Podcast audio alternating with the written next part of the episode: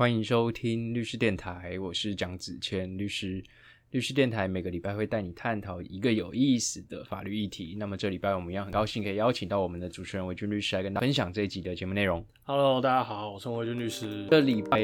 两个新闻想跟大家分享，嗯，都是算是蛮重大的所谓社会新闻。嗯，第一个就是最近政治圈的 Me Too 风波，昨天就爆了一条更大条的，就是我们的那个那个朱朱学恒，对他现在有个新称号，你知道吗？叫朱哥吗？不是，他叫青蓝名嘴。青蓝名嘴青蓝名嘴，哦，青蓝名嘴这个双关的笑话真的是也是也是蛮好笑的。这第一个，嗯就是我们先针对这最近的性骚扰事件来讨论一下，所谓性骚扰跟法界人士有针对朱学恒这次的行为指出是强制猥亵。那性骚扰跟强制猥亵到底要怎么区分？那强制猥亵跟更严重的强制性交怎么区分？这个可能老听众有听过，但今天还是跟大家再讲一次。那第二个部分就是针对新北市幼儿园有这个幼儿遭到喂毒品这件事情，听起来好像是蛮听起来是很像是落后国家会发生的事情，但就发生在台湾了。那这个我跟大家说一下，就是说，那喂食幼童毒品的这个员工，到底他在法律上会涉及什么责任？这个涉及到毒品危害防治条例的规定，跟大家分享。那你想先讲哪一个？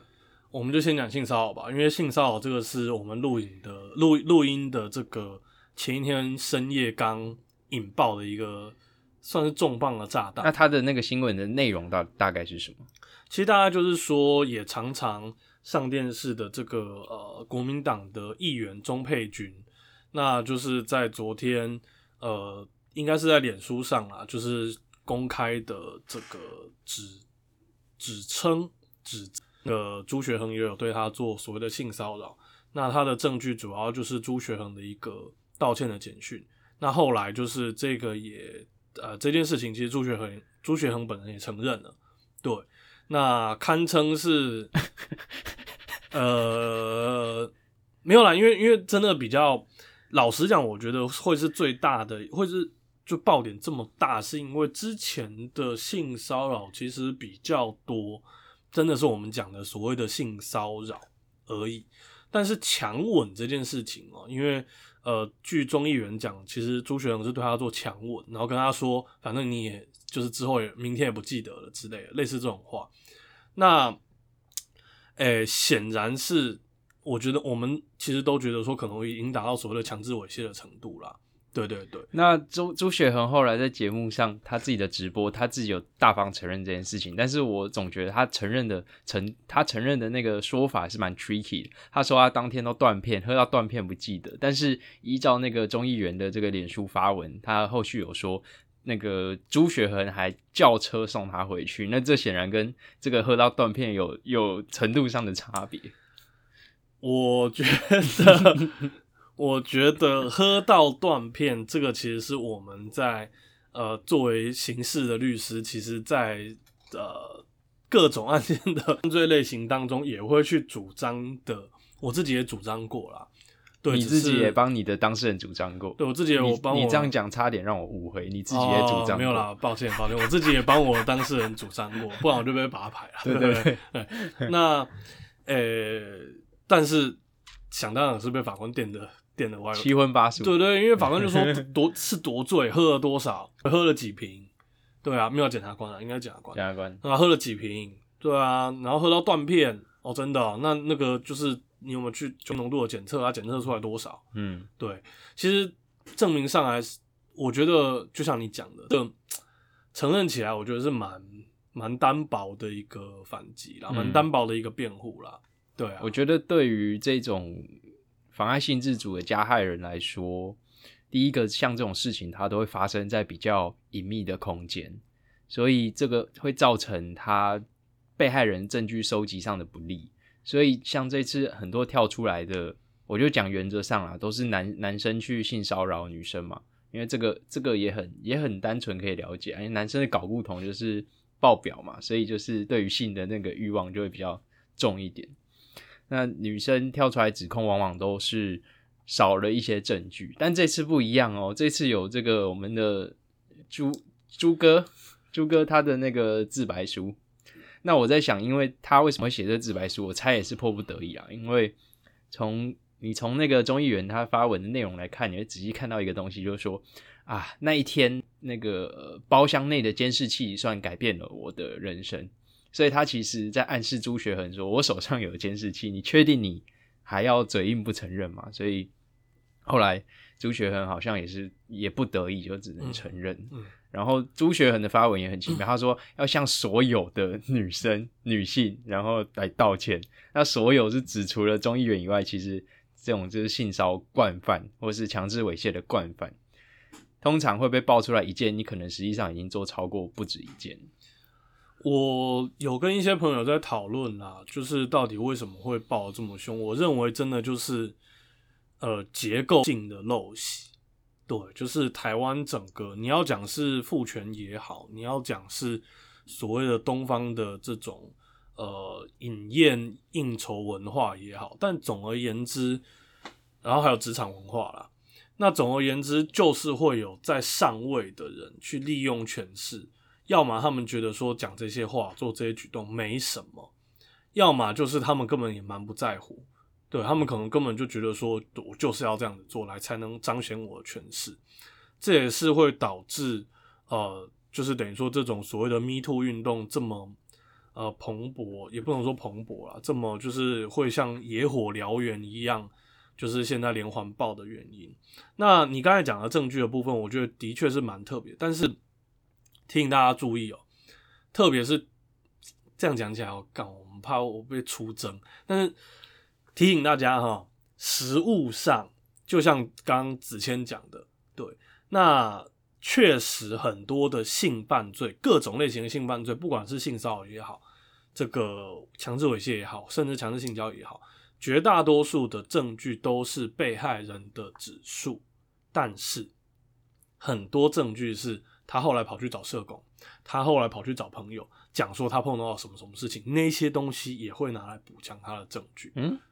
似乎有一点蹊跷。我觉得这个其实相类似的判决很多了，我只能提醒这个各位，呃，不管是男性还是女性，请懂得避嫌。阿弥陀佛，请懂得避嫌，然后请大家都在笑说要带什么刑方记录器啊，但是。我觉得真的，哎，讲一个比较我们切身相关的，本所有一个案件，好，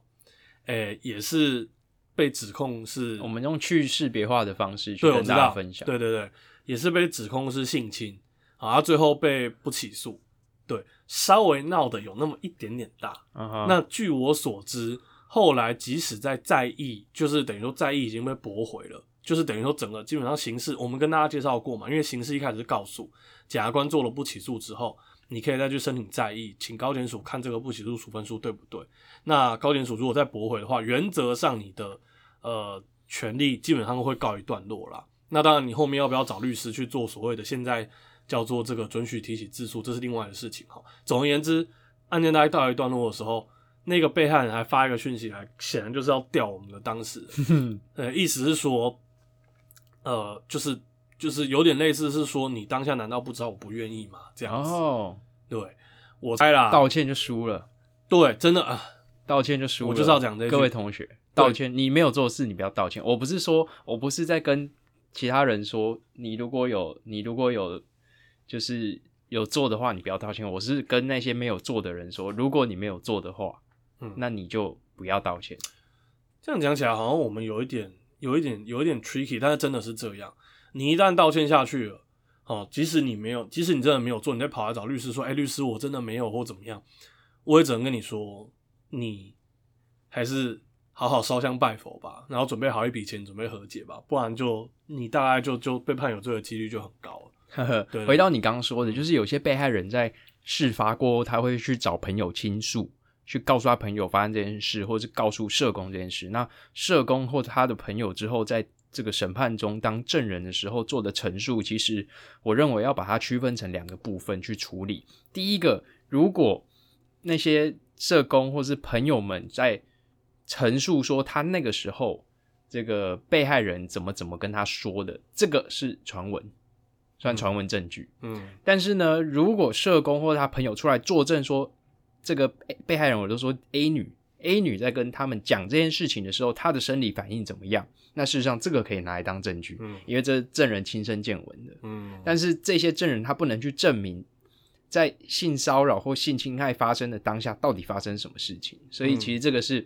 在法律上比较细微的差别，也是一般人比较难去理解或是分辨出来的地方。对。好，那我们来，就是我们到现在就讲十分钟，还没讲到，就是到底要怎么去区分，是在法律上从最最我们不能说轻微啦，从最初初阶的这个性骚扰，然后到这个猥亵，嗯再到强制性交，对这个三个。它要怎么差怎么去分别？它是一个值差还是它是量差？它是有本质上的不同还是程度上的不同？呃，原则上啦，这个我的理解上哦，性骚扰里面的性触摸，哦，性骚扰里面的性触摸跟猥亵，我认为是量差哦。但是如果是猥亵跟性交之间，当然就是质的质的差异。对，当然你从所谓的对于法益的侵害的种类，我们讲过法益的的，我们老听众应该听过啊。简单来说，就是呃，法律要保障你的个人的一个权利啊、那对于这个人的性自主法益的侵害的程度，当然是只有量的差别啦。可是我认为在行为的判断上，诶、性交跟猥亵，还有所谓的性触摸，性触摸跟猥亵基本上是同一类，性交又是另外一类。那我先讲那个性触摸跟猥亵，其实原则上啊，多数的这个法院他们在认定的时候呢，会觉得说性触摸罪它是比较突袭性的，比较趁人不备的哦。那就是如果你是已经有施用到所谓的这个强制力哦，那当然就是会构成所谓的强制猥亵。但是我觉得我们要分辨一个点，因为我们的刑法有所谓的趁机猥亵。我觉得比较难区辨的是趁机猥亵跟性触摸罪这个当中要怎么区分？我觉得会有一点点的难度。老实讲，举大家最喜欢的广大的男性同胞应该听过了所谓的公车痴汉，对，所谓的公车痴汉，我想这个也是很多的这个日本人很会啊，被 出应该是没有，因为日本太太挤了嘛，公电车太挤了，比较有这样子的机会。对，当然啦，这个这个诶、也导致了一些所谓的咸猪手事件部的这种可能会有冤案，这个我们先不讲啊。那但是我们要讲的是说，像如果有人在公车上这样就是摸一把，摸一把的话，这样到底算是趁机猥亵还是性骚扰？啊哈，嘿，那呃，因为我我先讲趁机猥亵，趁机猥亵的要件呢，基本上是趁就是所谓的这个被害人哈，就是不急或者是不不能抗不知抗拒的时候，去对他做所谓的猥亵的行为哦。那我们是规范在就是这个、呃、刑法第两百二十五条，可是呢，我觉得最大的区别在哪里？最大的区别在于说，趁机猥亵，它指的是利用精神、身体障碍、心智缺陷或相类的情形，所以不能或不知抗拒的时候去做猥亵，这个叫趁机猥亵。嗯哼，那所以大家就知道，其实呃，我们的条文它设计出了一个情境，就是说他可能是因为身心障碍、心智缺陷，所以他不能或不知抗拒。实物上也会有说熟睡也算了，熟睡的时候就是你去对人对人家做所谓的猥亵或性交，这个叫趁机性交、趁机猥亵。就是入入岛的时候喝挂的时候也算了，对就这种了。对，所以我们这样子其实就讲的蛮清楚，就是说，在所谓的公车上，虽然讲趁机性交，你会觉得说，哎，公车上要摸一把算趁机，可是其实公车上这种所谓的触摸，跟这边讲的所谓的这个趁机猥亵的趁机会有差异，嗯，这个好像有点困难哦，有点难，对不对？我们好了，我们我们讲的直白一点，就是说，第一个我们还是先讲回性骚扰的性触摸跟猥亵。那猥亵按照这个呃大法官释字之前的定义哦，基本上它是所谓的这个性行为以外哦，那足以满足性欲的一个这个定义叫做猥亵。那当然，实际上在学者就是法律学者的讲法里面，其实所谓的猥亵行为应该指的是性交行为以外，那具有性意味的一个行为，其实就是所谓的猥亵。对，可能他没有达到性交的程度，但他也属于一种性的行为。嗯哼，对，那这叫猥亵。所以其实像是我们这个案件当中所提到的强吻，它本身可能有性的意义，然后可能就是你在呃这个呃抚摸，类似这种也会有性的意义。当然看你抚摸的部位啦，嗯对。那亲吻当然也会有分所谓的国际礼仪的亲吻跟 性的意义的的亲吻。你是说那个阿基师式的吗？你说我 我嘴巴在那边，他就来，我就接招。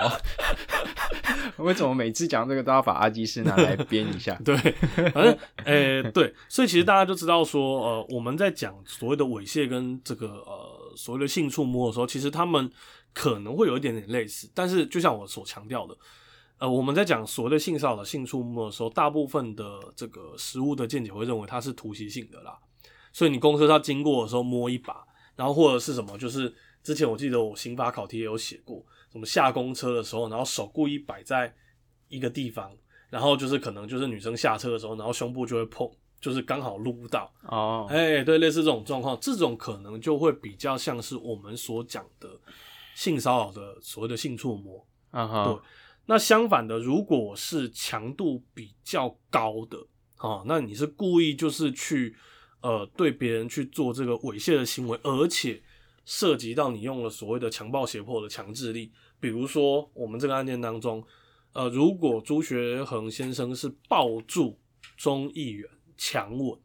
那我认为这个其实已经到使用强制力的程度。嗯，那吻本身又是我们讲的所谓的猥亵行为的一种，所以当然就是强制猥亵。我觉得如果要用就是我们法律人真的做很细致化的操作的话，那我们今天可能要讲三个小时。嗯但是如果就是用我们如果真的是要讲给客户听的话，这个不尽然是最精确的版本，但是至少是大家都可以理解的版本，就是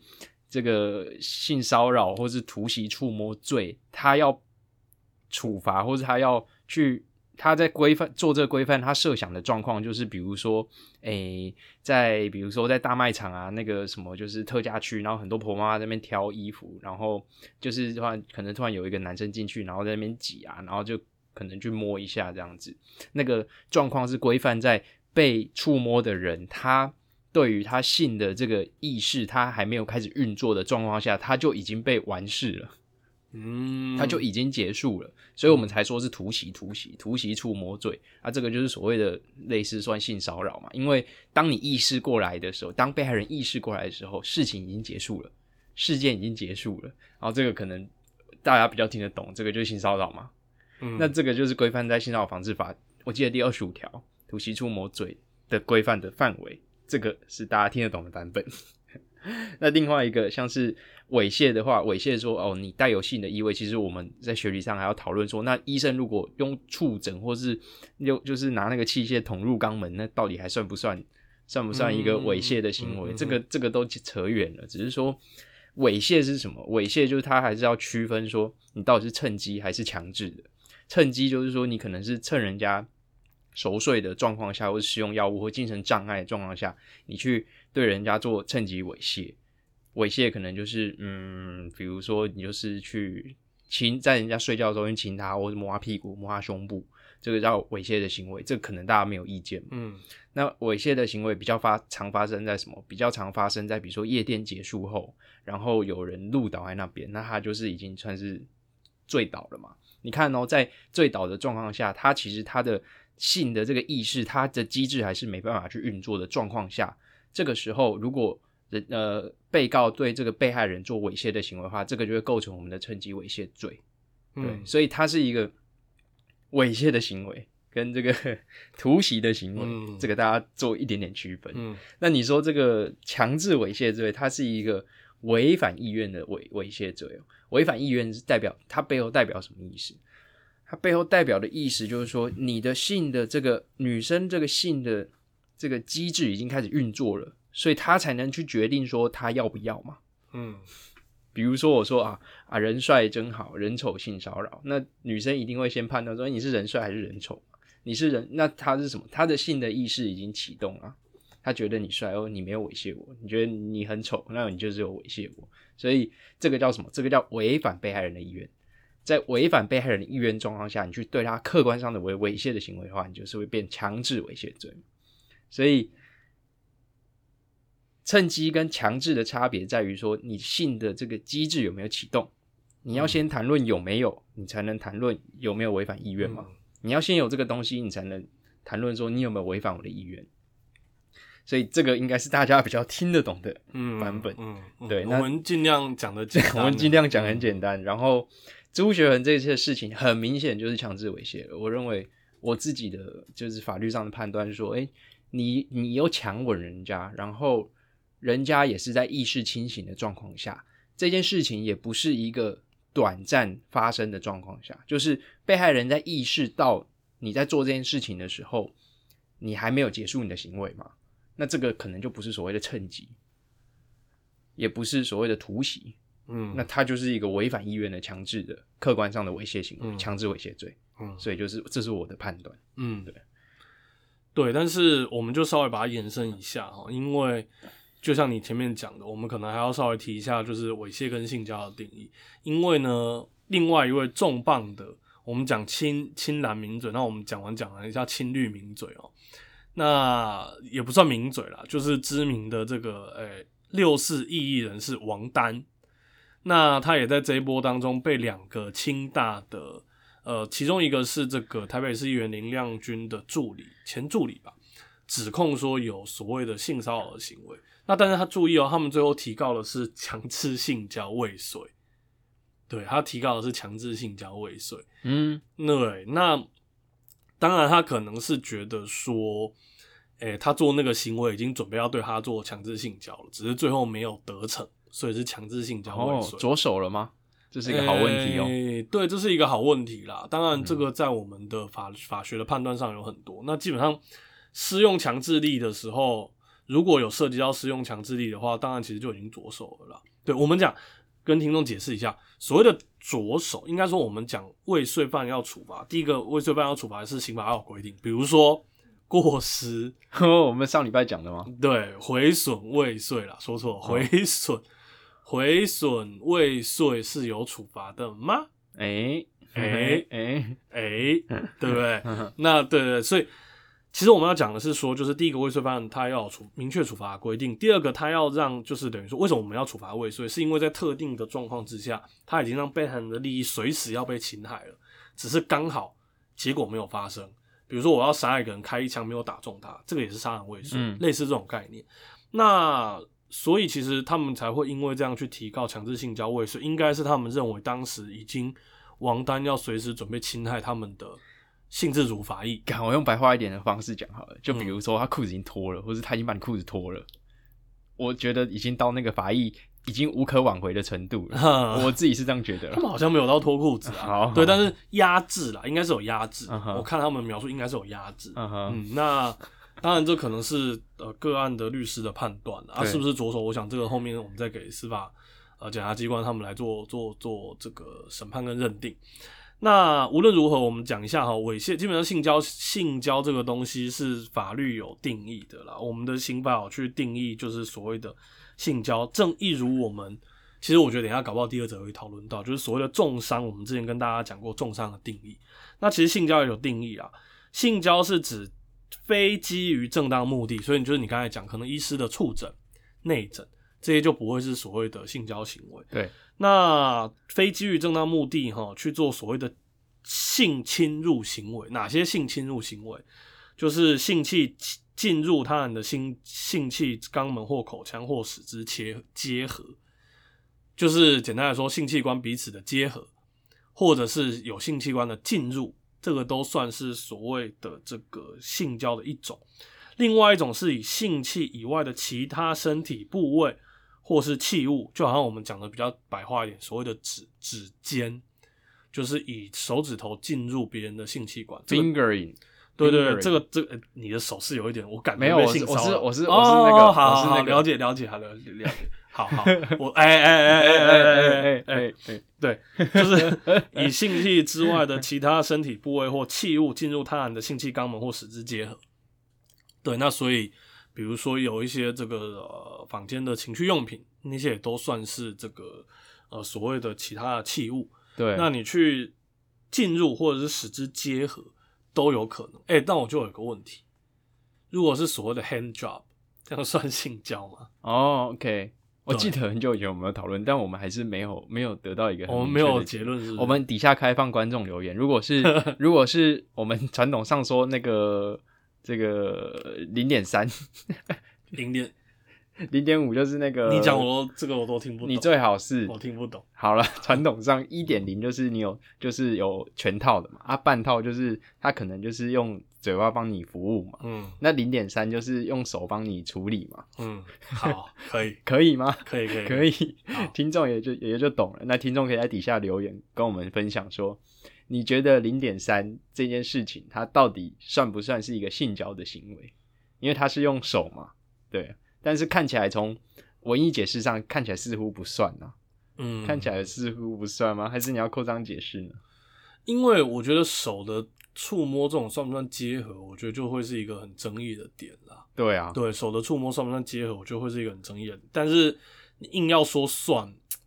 我觉得好像也可以啦。嗯哼，对啦，对对对，因为因为因为因为我觉这个没有正确答案，这个是没有，你知道吗？我觉得我们从纯粹的生物学来看，对生物学，我们讲的很那个，不带任何的情欲，不带任何的色情。就是如果是男性用手指进入女性的性器官，它还是一样被包住啊。啊哈，那如果反过来是女性用手去包住哦男性的性器官，也是被包住啊。阁下的见解十分精辟哦对好像被你说服了。哦，所以我觉得应该是啦。哦好啊你是才虽然这样好像有点可怕。不会啊，不会。但是你刑法你还是要做严格的，算是嗯嗯，算是严格的解释啊，对，因为你不能随意的扩张。对，因为呃，强制猥亵跟强制性交，如果你说这个东西不是性交的话，那假设我，哎、嗯其实之前新闻好像也看过，就是什么军军人啊或者什么的，哎、这样会不会国防部来来黑我？不会，你是针对不特定不特定的嘛，是不是？就什么军方爆发什么丑闻，就是什么什么帮他强制说帮他打手枪还是干嘛？哦，对，那这个算算不算所谓的强制性交，还是他是属于强制猥亵？这个就差很多。嗯因为强制性交是三年以上十年以下，对那呃这个强呃强制猥亵是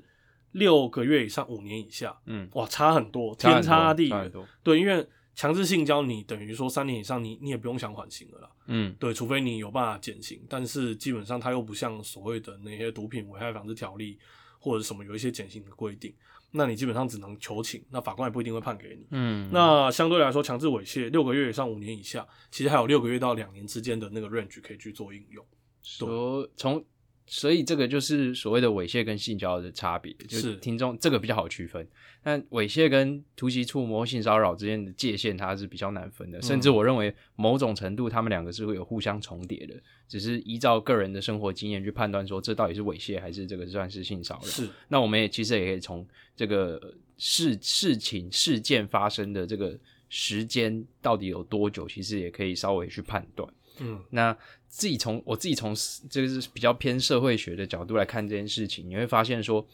就是个案啊，大多都是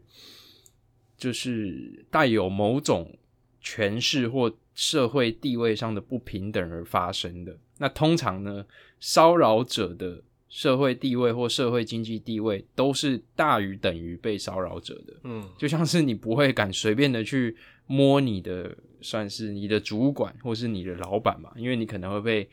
干到飞起来之类的，就是你可能当下就直接被狗干在狗干一番。那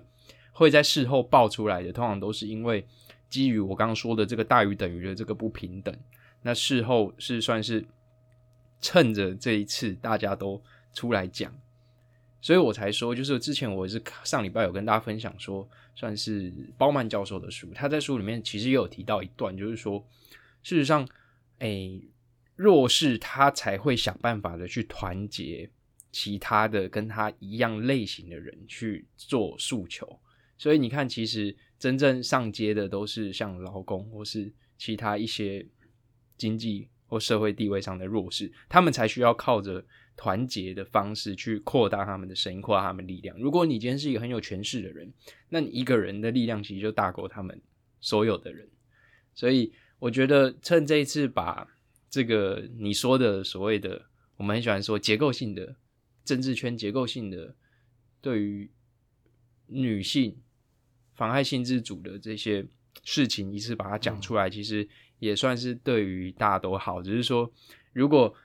是我们的听众的话，我自己会希望说，我们听众的就素质会比一般人高嘛。就是我会跟我听众分享说，就是我们在看这种所谓性骚扰的爆料的时候，我们还是要仔细的去评估或判断说这件事情，他真正他被害人他说的这个单一指数，他的说的内容到底是不是符合常理的，或是说他的这个。指数的过程中还有没有其他证据可以去证明？这个都是留给我们听众自己判断。嗯，这是我自己的想法。嗯，我最后帮你补充一下，但是刑法里面其实有所谓的利用权势去猥亵。对，那这个跟我觉得现在大家一般讲的性骚扰，可能又会有一些有一些区分。那当然，这也是大家就听我们讲，其实也就知道法律这么复杂，才有我们律师生存的空间。对，如果今天是呃我们碰到被害人，那我们要怎么帮他主张？我们碰到的是加害人，那我们要怎么帮他辩护？这个都会是很，你光是在这种法条的选择上哦，你可能让你的当事人去适用什么法条，那个真的是天差地远。对对，这是我们第一则想要跟大家分享的内容。嗯，那第二则我们要跟大家分享说这个。新北幼儿园的幼童被喂毒的事情，那确认是三级毒品嘛？其实这个看在新手爸妈的眼里，应该是蛮蛮气愤的事情，对不对？我真的觉得只想讲四个字，就是唯一死刑。哦，这个时候唯一死刑没有，我觉得太，我觉得太可恶。因为像我跟我老婆最近也在烦恼，就是呃，我女儿因为快幼儿园就幼幼班对幼幼班，那其实我们就会去看出来过往可能发生过所谓的呃，比如说不当管教。比如说，甚至性侵这些，那你就会觉得说，天哪，就是呃，我们辛辛苦苦养一个小孩，辛辛苦苦把小孩生下来，而且现在不是他妈要少子化吗？那少子化办公室到底是干什么东西吃的？就是 我的意思是说，就是呃，我们这么辛苦，就是国家未来的幼苗，但是第一个我连幼儿园都抽不到，趁机抱怨一下。你说你没抽到公幼吗？对，还还诶，候补比较后面，对对，然后再来就是。第一个我连 幼儿园都抽不到，对不对？惨惨惨。然后第二个就是我抽到了之后，我还要担心这些老师会不会对他怎么样，会不会不当管教他，会不会性侵他。然后我现在又多担心一个东西，你他妈还连未读这个东西都给我搞出来，我真的是看到真的是鬼懒趴火，就是我觉得太可恶了。所以我在这边也要严厉的谴责。对我觉得大家除了。谴责新北市政府，我觉得这个东西哈，真的是你不分蓝绿啦。你新北市政府的反应太慢，但是还有一个机关反应太慢，对，就是新北地检署啊哈。对，抱歉，我知道侦查不公开啦，啊我知道你们很困难啦，你们可能真的是这么刚好，就是绝对不是因为说媒体爆出来，你们才慌慌忙忙去搜索啦。之前一定都是在收集情资哈，刚好收集了两个礼拜啊，刚好让前面那个老师两万交保之后，收集情资两个礼拜，刚好就在媒体爆出来的时候去搜索。对，就是有这么刚好的事情。所以事实上，前面已经讯问完，然后交保两万块了。对，因为但是都没有发动。因为家长好像是五月中就报案，当下老师有被带去，然后最后是两万交保。那个被指控有喂，当时是说喂安眠药的老师啦。那我就问嘛，安眠药还是巴比妥？你清北地检是什么时候发现的？啊，对了，大概就是化验了两个礼拜才发现是巴比妥，才发现是毒品啊。之前大家都不知道啦。嗯，对了，对了，对了，大概就是大概就是这样了哈。然后反正简单来说，最后结论上就是过了两个礼拜，然后才兵什么兵分九路去搜索啊，然后发现人家手机里面的对话删掉，废话，人家当然删掉啊。给了他两个礼拜的时间串证灭证，他不删掉才有鬼啦。所以就是我们自己会觉得这个案子已经错失了他第一时间收集，就是对被告不利证物的黄金的所谓的。你要说是七十二 小时也好，反正就是第一时间，他已经被被被告做所谓的串供跟灭证了，手机的对话记录删掉。那这个后续你还要靠手机监视还原的话，他可能就是会造成侦查上的困扰。所以你看啊，最后还烦恼的还是检察官自己啊。你你错失那个机会，你还要送去内政部还原，还是怎么样的？不啊。就不，我觉得不是啊，我觉得反正检察官最后就是瞎鸡巴起诉啊，对吧？就反正瞎鸡巴，反正就是不管手上有什么东西，对不起，我今天我真的讲起来比较气一点。我知道新手爸妈的气氛，他反正反正最后他一定就是反正不管有什么证据就丢一丢，丢回法院去判断啊。啊哈，对啊，我觉得啦，到最后一定会变成这样啦。所以我觉得，我觉得讲认真的啦，对这种事情，其实我觉得不够敏，不不够敏锐啦，嗯反应不够快，这明明就是很大的一个事情，明明就是很大的一个事情，就是你你姑且不讲涉及到的是毒品，哎、你涉及到的是小朋友、哎，对啊，第一个是小，第二、啊第一个毒品已经算是算是要严厉打击的，对啊，第二个还涉及到未成年的这个对啊，就是未成年的未成年的同小朋友啦。对啊，那你怎么会反应慢成这样？然后给人家串串供面这种空间，你一看，你你难道对一般的所所谓的贩毒集团、人蛇集团，你也是这种态度吗？不会吧？所以你是不是在处理上有什么样子的延误或干嘛？算了啦，就是当然现在也是事后诸葛，但是真的是 必须要好好重视啦。这件事情嗯就是我们今天特别挑出来讲，就是请大家就是好好注意，因为就毕竟就是生生小孩跟养小孩本身已经是一件很困难的事情，嗯，真的，真的哦，真的，真的。哦。那我们讲一下它的法条了，就是毒品条例有去规范到这一部分，而且它事实上它还有加重的这个规定哦。是就是我们毒品条例其实规定的那个刑度都蛮重的。之前嗯如果有听过我们讲毒品的案子的话，那第六条啊，就是它规定就是说，针对第三级毒品啊，如果你是用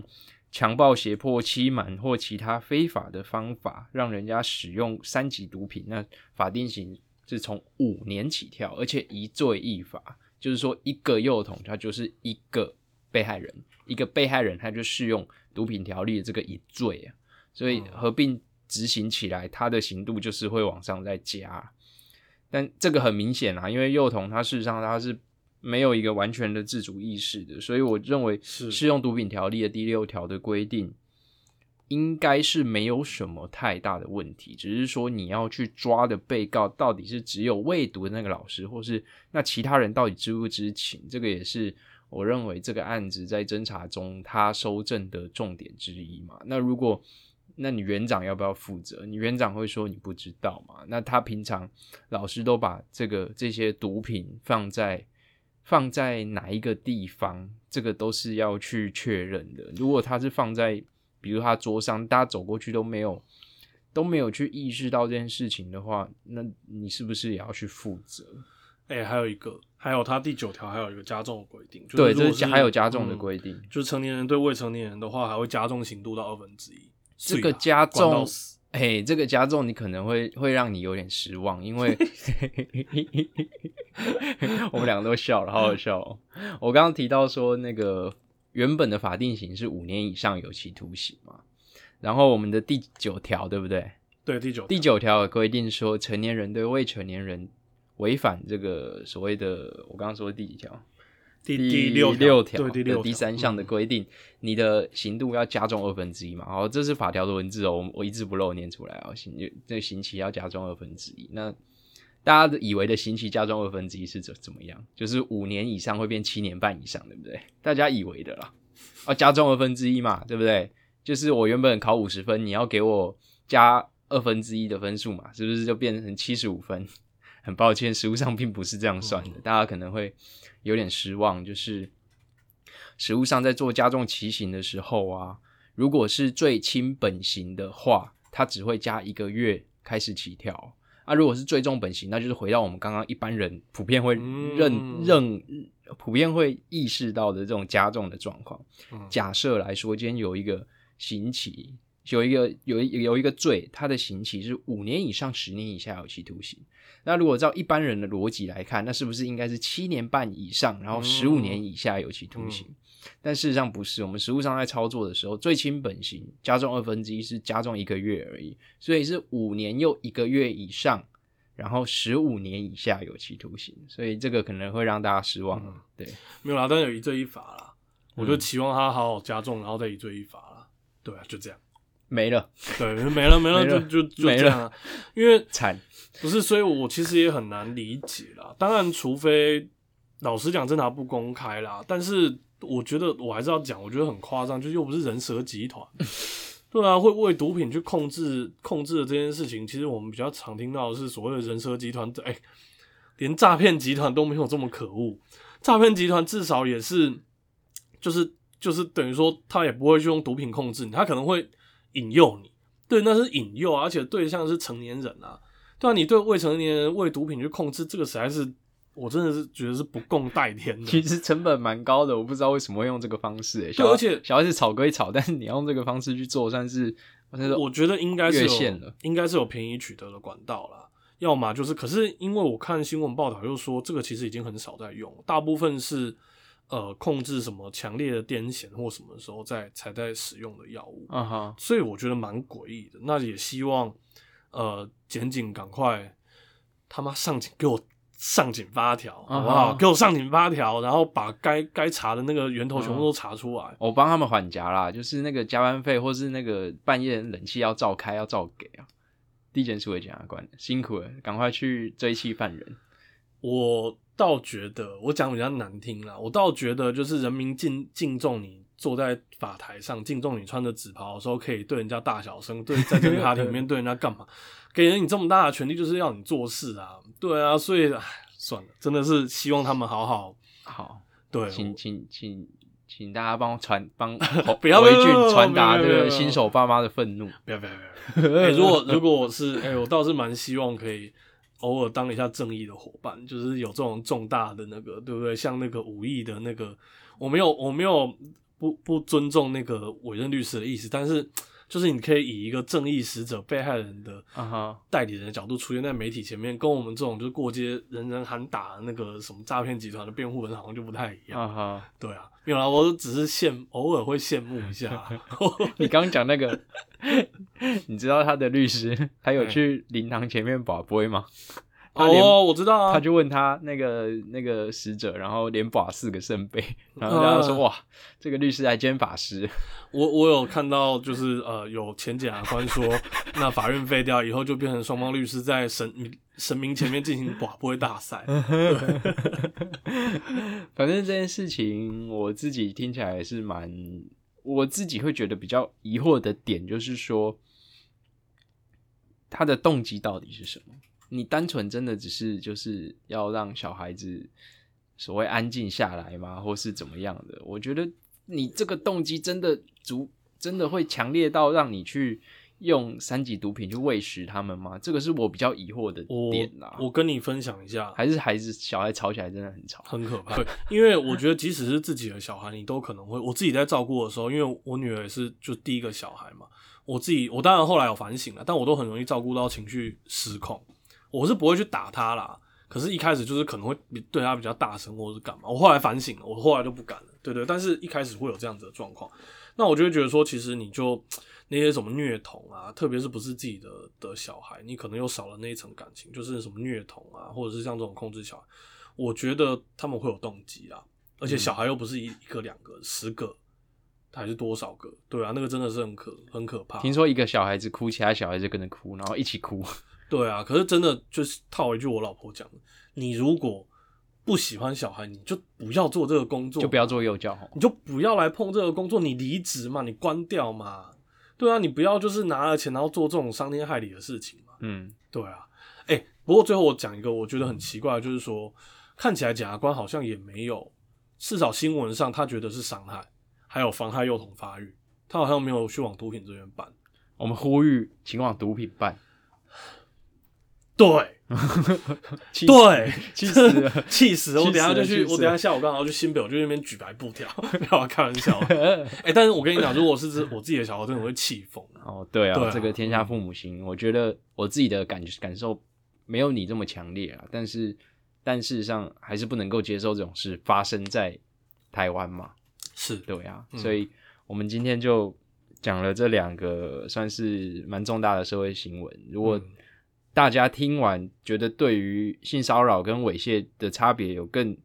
清楚的了解，或是说对于这种幼稚园虐算虐童了啦，算虐童的这种事情有更多想法的话，都欢迎欢迎跟我们分享。那也分享给身边需要的人，然后喜觉得说想要增进法律知识的人，或者是想听律师干话聊天的人，那就嗯律师电台，我们就下礼拜见了。OK，律师电台一周法律动态跟你说明白，好，律师电台下礼拜见，拜拜。拜拜。拜